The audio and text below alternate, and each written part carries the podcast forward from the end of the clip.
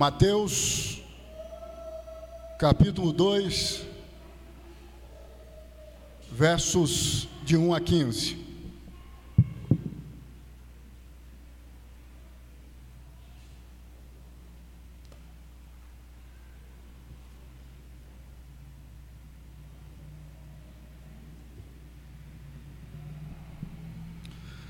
Assim diz a palavra de Deus. Tendo Jesus nascido em Belém, da Judéia, em dias do rei Herodes, eis que vieram os magos do Oriente a Jerusalém e perguntavam: Onde está o recém-nascido rei dos judeus? Porque vimos a sua estrela no Oriente e viemos para adorá-lo.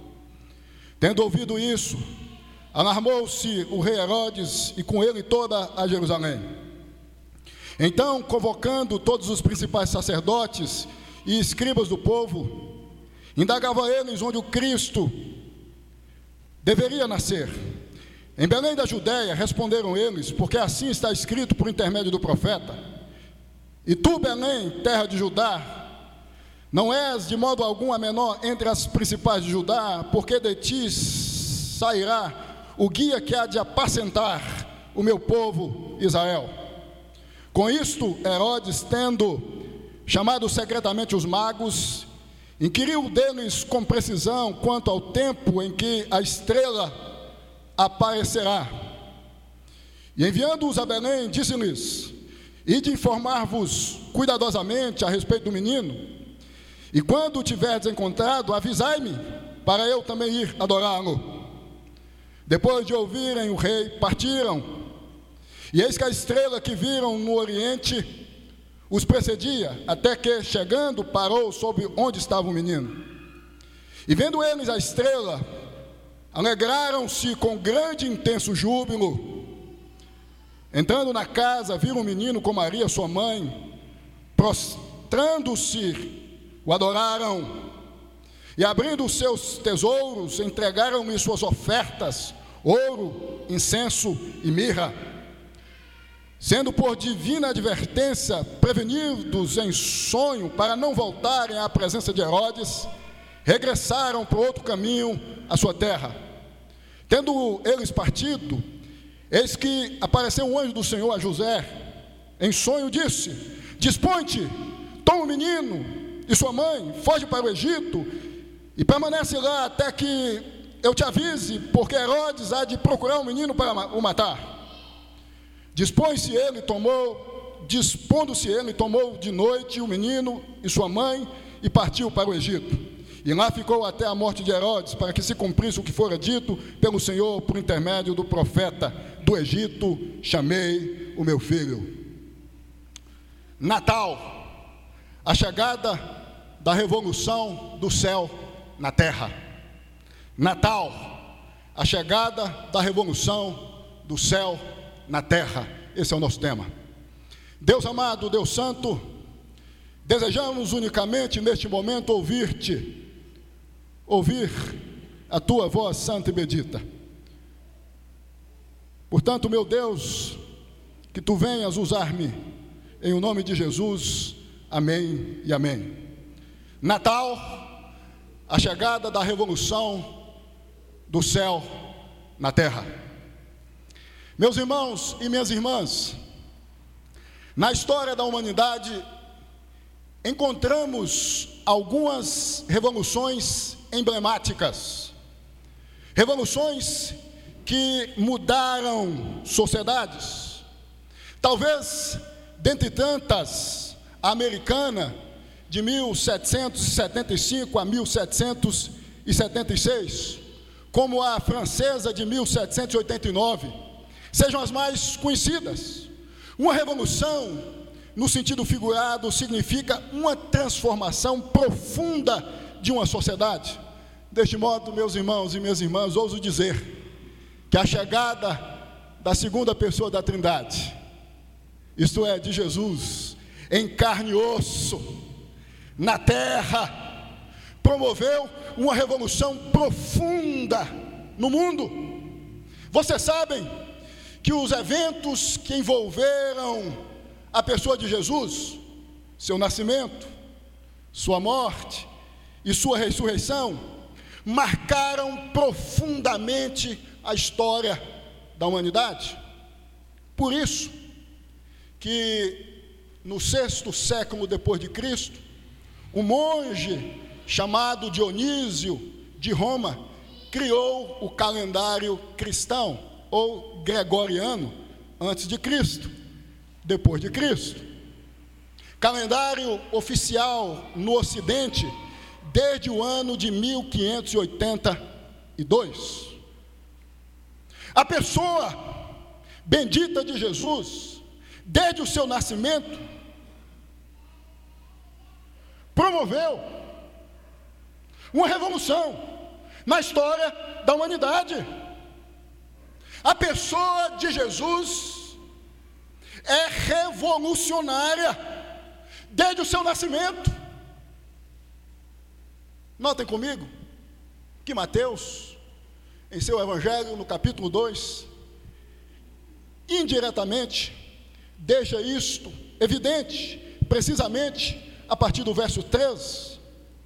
Veja o que diz aí, Mateus, no verso 13 do capítulo 2 do seu Evangelho: Tendo ouvido isso, que haveria de nascer o rei dos judeus, alarmou-se o rei Herodes e com ele toda Jerusalém. Verso 4: Então, convocando todos os principais sacerdotes e escribas do povo, indagava deles onde o Cristo deveria de nascer. Vejam que aqui já há indícios de um início de uma revolução. A corte ficou efervescente, ficou agitada. A cidade de Jerusalém, de igual modo, a notícia de que o rei dos judeus estava chegando, com propósito de pisar na terra, ou a notícia de que a segunda pessoa da Trindade haveria de encarnar-se, tornar-se homem e pisar na terra, promoveu uma espécie de revolução, uma espécie de agitação na corte e na cidade de Jerusalém. Sabem por quê? Porque a pessoa bendita de Jesus, desde o seu Natal, promove revoluções profundas. Profundas. As razões precisas de ser Jesus uma pessoa revolucionária, Mateus nos dá. Eu posso apresentar a vocês as razões. Presta atenção. Primeira razão de ser Jesus uma pessoa revolucionária é por ter sido o sobrenatural usado como sinal da sua chegada na terra. Vou repetir. A razão de ser Jesus uma pessoa revolucionária desde o seu nascimento, primeira razão, é por ter sido o sobrenatural usado como sinal da sua chegada na terra. É o que destaca o verso 2. Se não presta atenção, veja aí o que diz o verso 2: e perguntavam: Onde está o recém-nascido rei dos judeus? Porque viemos, porque vimos a sua estrela no oriente e viemos adorá-lo. Diz os reis, diz os magos, melhor dizendo. A estrela do verso 2 faz alusão à estrela de Jacó, profetizada por Balaão, um gentil, especialista nas coisas sobrenaturais.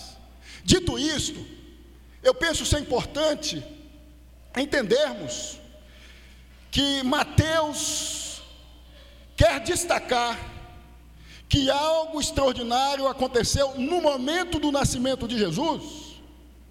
A estrela aí, segundo alguns estudiosos, indica um evento emblemático. Alguns dizem que foi uma supernova ou uma conjunção planetária, uma explosão de uma grande estrela, explosão movida por Deus, algo extraordinário, algo sobrenatural, movido por Deus, ocorreu, aconteceu. E aqui eu entendo uma coisa básica, meus irmãos e minhas irmãs, que é Deus usa meios físicos para chamar a nossa atenção para coisas espirituais. Deus fez uso de modo extraordinário do físico, promovendo algo espantoso, algo sobrenatural, com o intuito de chamar a atenção do mundo físico, do mundo natural, para as coisas espirituais, do caso específico, para o nascimento do Rei, do Messias, da segunda pessoa da Trindade. A estrela guiou os magos, é o que destaca o verso 9, até Jesus. Vejam o que diz aí o verso 9: depois de ouvirem o rei, partiram, e eis que a estrela que viram no oriente os precedia até que chegando parou sobre onde estava o menino. Esse evento, esta ocorrência, que tem a ver com algo sobrenatural, guiou os magos até onde Jesus estava. Algo sobrenatural aconteceu. Aqui eu entendo uma coisa: não há como alguém chegar até Jesus sem o sobrenatural. Não há como alguém chegar até Jesus sem que o sobrenatural aconteça em sua existência, em sua vida. É impossível alguém encontrar-se com Jesus sem que o sobrenatural venha acontecer. Vocês sabem? Jesus só nasce em pessoas que o Espírito Santo promoveu a regeneração. Isso tem a ver com o sobrenatural, não com o natural. Não há como alguém encontrar com Jesus sem que o sobrenatural aconteça em sua vida a mudança de vida, a transformação de consciência, de comportamentos, envolvendo pessoas no curso dos anos. Quando observamos a história da igreja, tem a ver com a ação do Espírito Santo de modo sobrenatural em corações outrora perdidos. Não há como alguém encontrar-se com Jesus, render-se a Jesus, sem que o Espírito, sem que o sobrenatural ocorra, aconteça. Domingo passado, eu disse aqui que é impossível Jesus nascer em alguém sem que o Espírito Santo venha fecundar Jesus. É impossível.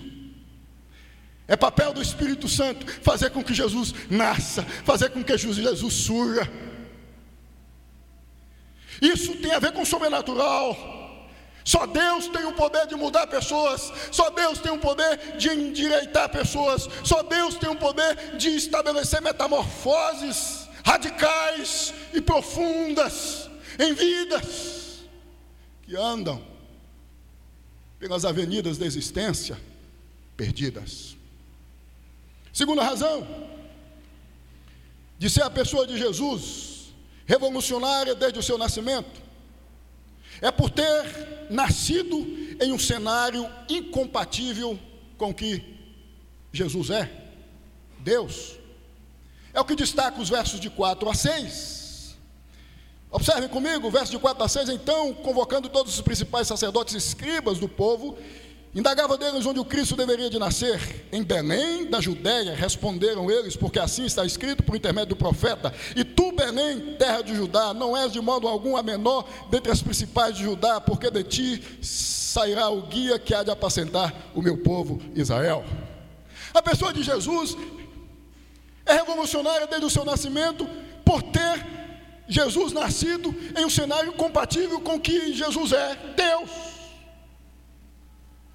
Em Belém, de Judá, uma cidade pequena, diminuta, sem importância nenhuma, que não se destacava, uma cidade humilde, e foi nesse cenário de uma geografia humilde, de uma sociedade humilde, de um povo humilde, que o Rei dos Reis, o Deus eterno, a segunda pessoa da Trindade nasceu.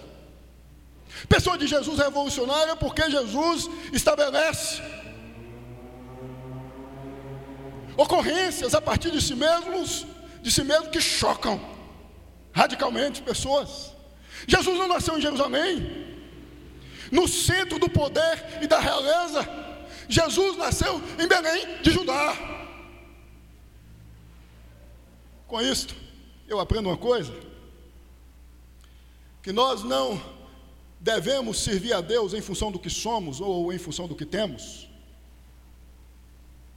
que nós não devemos servir a Deus condicionados ao que temos ou ao que somos, mas à vontade de Deus.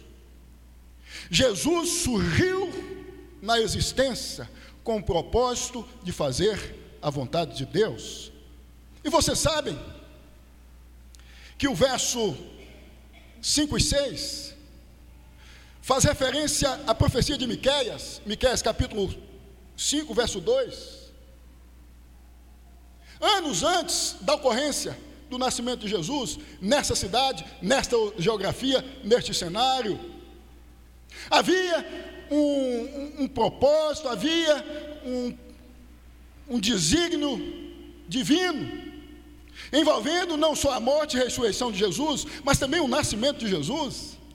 Deus, por, por intermédio de Jesus, nos ensina, meus irmãos, que independente do que somos, independente do que temos, devemos viver de acordo com a Sua santa e bendita vontade. Jesus se, se desnudou do que, eu disse isso aqui também no domingo passado, do que cabia à sua pessoa por ser Deus, com a finalidade de servir a Deus, de cumprir o que estava destinado por Deus à sua pessoa. Jesus viveu aqui com o propósito de cumprir a palavra de Deus, e Jesus nasce em Belém de Judá com a finalidade de cumprir o que o profeta Miqueias havia dito.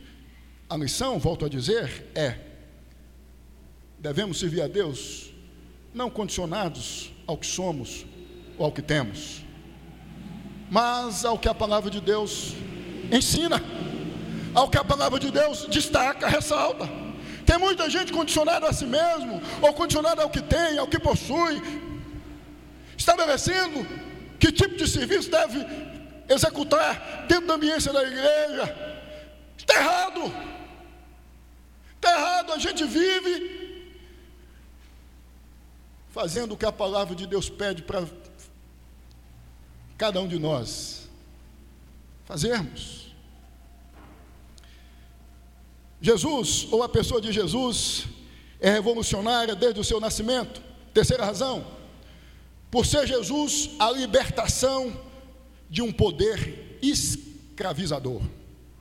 Por ser Jesus a libertação de um poder escravizador. É o que destaca o verso 15. Se não presta atenção, verso 15. E lá ficou até a morte de Herodes, para que se cumprisse o que fora dito pelo Senhor por intermédio do profeta do Egito: chamei o meu filho. O verso 15 faz referência a Oséias capítulo 11, verso 1, que tem a ver com o livramento que Deus efetuou ao tirar Israel da escravidão do Egito. Com isso, meus irmãos e minhas irmãs, Mateus mostra que a história da redenção de Israel por Deus realmente apontava para Jesus, o verdadeiro Filho de Deus que a esperança ou libertação do povo de Deus é Jesus e não Israel, que a esperança da libertação do povo de Deus da escravidão do pecado é Jesus, não Israel, não a terra, não é Jerusalém, não são os ritos judaicos, é Jesus. Nas entrelinhas, Mateus está dizendo: Jesus é o Filho verdadeiro de Deus, saiu do Egito, foi submetido ao teste da fidelidade, a Deus, foi fiel. Israel saiu do Egito, foi para o deserto, sua fidelidade foi testada, Israel fracassou. Jesus, o verdadeiro Filho de Deus, não fracassou. Jesus é a esperança do povo de Deus, é a libertação do povo de Deus da escravidão do pecado. Não são os rituais, não é a religião, não é o pastor, não é uma terra, não são os ritos, é Jesus. Tem muita gente achando que é Israel. Algum tempo atrás eu ouvi um pastor na Bahia dizendo que fazia questão de ir, pelo menos, reverendo Antônio, uma vez por mês a Jerusalém, porque entendia que a libertação do povo de Deus, de uma certa forma, estava relacionada à Terra Santa, a Israel. Mateus está dizendo aqui aos judeus indiretamente não tem a ver com Israel, não tem a ver com os ritos judaicos, com o cerimonialismo judaico, com a religião judaica, que tem a ver com a pessoa, tem a ver com Deus que se enganou, Tem a ver com Deus, a segunda pessoa da Trindade, que se fisicalizou, que tornou-se substância, que tornou-se matéria, tocável, palpável. Hoje a gente vive em nosso país uma onda onde muitas pessoas têm vivido pensando em seus cultos de acordo com os ritos do judaísmo. Pastor tocando chofar, pastor usando as indumentárias veterotestamentárias dos sacerdotes, os cultos se tornando mais rituais judaicos. E com isso tiram Jesus do centro. Existem aí cultos e mais cultos, voltados à ideia de que, promovido por seus líderes, de que é preciso colocar os elementos da cultura judaica nos cultos atuais, porque é, é, tem a ver com Israel, tem a ver com a cultura judaica, tem a ver com a religião judaica, tem a ver com o cerimonialismo, com o ritualismo judaico. E Mateus está dizendo: não, não, não, só Jesus liberta o povo de Deus da escravidão do pecado, só Jesus arranca o povo de Deus do Egito, só Jesus destrói as algemas do pecado, só Jesus arranca o Egito do seu povo, só Jesus tem o poder, meu irmão e minha irmã, de ir até sua casa por meio do Espírito Santo e tirar o Egito do seu esposo, da sua esposa, do seu filho, do seu genro e, e passar pela sua vizinhança e mexer com aquele vizinho problemático por meio do Espírito Santo, na medida que o Evangelho vai sendo propagado por você. Só Jesus. Só Jesus. Jesus é uma pessoa revolucionária porque Jesus é a libertação do povo de Deus. Eu concluo esta mensagem destacando duas coisas. A primeira é que a pessoa de Jesus traz alegria, é o que destaca o verso 10. E vendo eles a estrela, os magos alegraram-se com grande e intenso júbilo. A pessoa de Jesus traz alegria, como traz perseguição. É o que destaca os versos de 13 a 16. Destaca os versos de 13 a 16 que havia uma sentença de morte para Jesus, promovida ou decretada por Herodes o Grande. Se Herodes aqui não é Herodes Antipas, mas o pai de Herodes Antipas, o Herodes o Grande, e a intenção era matar Jesus. Jesus traz alegria, mas Jesus também traz perseguição. O povo de Deus, no curso da história da igreja, foi envolvido pela alegria indizível que é Jesus, permeando os meandros da sua existência, mas também passou a viver sob perseguição. Conquanto, nós temos que entender que em meio à perseguição, Deus orienta, mostra o caminho para seu povo, é o que destaca o verso 13.